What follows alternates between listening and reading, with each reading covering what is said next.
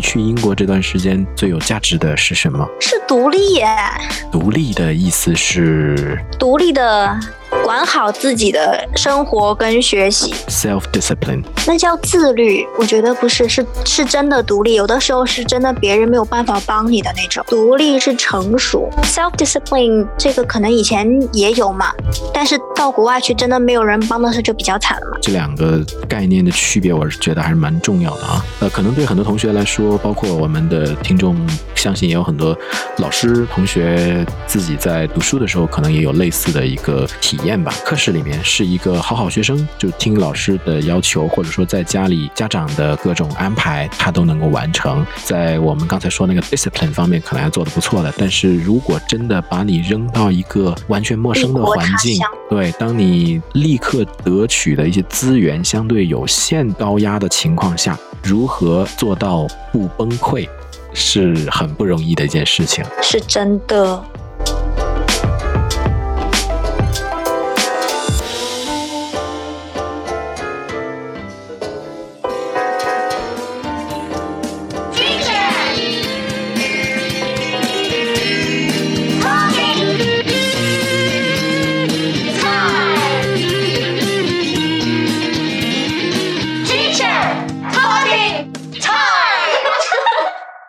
想象，就一个人在英国生活，肯定会有一些不那么顺利的一些时候吧？怎么样克服下来呢？这样子哦，那你也只能哭一哭，然后学坚强啊，也不能怎么样。给你举一个例子好了，呃，我在英国读书的时候，在第一个学期碰到圣诞假，原本以为圣诞假是很开心的，就是考完试然后放两个星期假，结果万万没有想到，他是放完两个星期假以后再考试。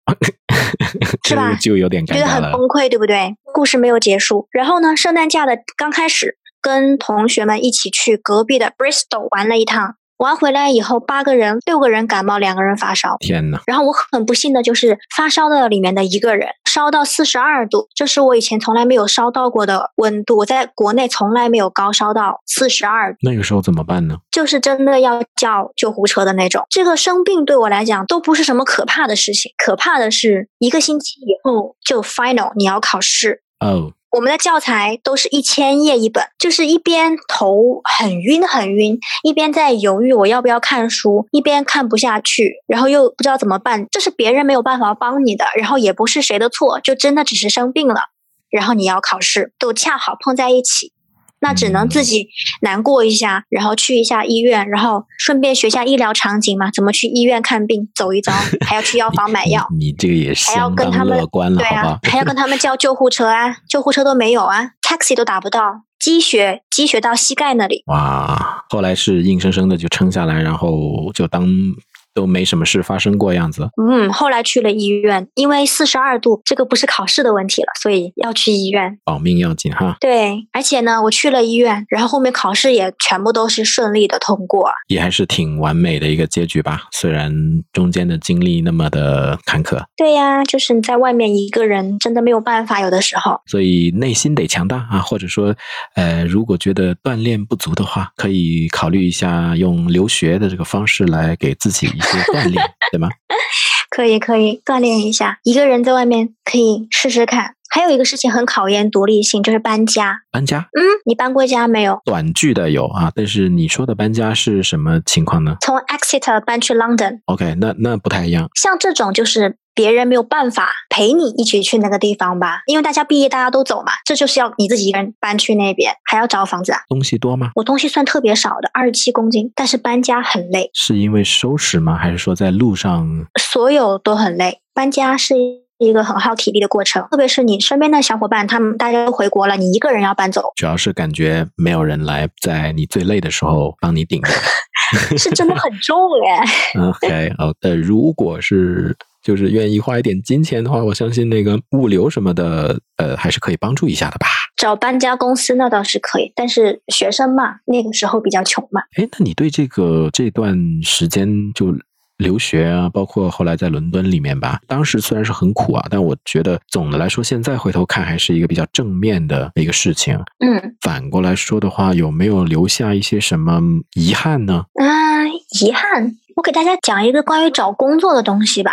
这个是我当时去之前不太了解，但是回国之前才比较了解的东西啊，就是找工作要提前一年找，这个听起来可能会怪哈。找工作要提前一年找，为什么呀？就比如说你读 master 嘛，你可能就是就是一年，对不对？那你刚开始你就会觉得好奇怪，就是这个意思。没错，如果你真的想在英国找到工作，你要提前一年开始找，就是你一入学你就要开始找工作，不是等你毕业以后。再去找，这是第一个时间方面一定要早做准备。如果你特别是你之后可能有移民打算的话，为什么要这么早呢？惯例没有为什么，就是他那个招聘的流程会拉得很长。不不不，不是因为招聘你要提前一年，是你毕业以后你是应届毕业生，比如你一一年毕业，你一零年你就要去。找工作，然后一一年毕业以后就直接去了。但是很多留学生，如果你最开始是只打算留学一年就回来的话，你可能不会想那么多。等你毕业了以后再去找，就会比较被动，就只能再等到下一年的时候。如果是大公司，你就得按他的步骤来，他什么时候招，然后你可能入职还有几个月，那你就得等，是不是很意外？就提前一年。但是听起来其实也蛮合理的，就是如果你从别人的角度来考虑这个事情，反正就是可以了解一下嘛。然后还有一个就是找工作不一定要自己来，还有人可以帮你的。这个人就是一进去，老师们他们都是。有可能手上会有一些 intern 的名额的哦，尤其商科这种，就是跟业界关系可能会比较密切的哈。老师自己可能是有公司的哦，OK，那就更直直接啊。对，或者老师他手上每年可能都会有几个 intern 的名额，那你一进去，按照我们中国人的讲法，叫做找关系，好好表现一下啊。对对对，你一进去就可以去了解一下，一定要尊重老师。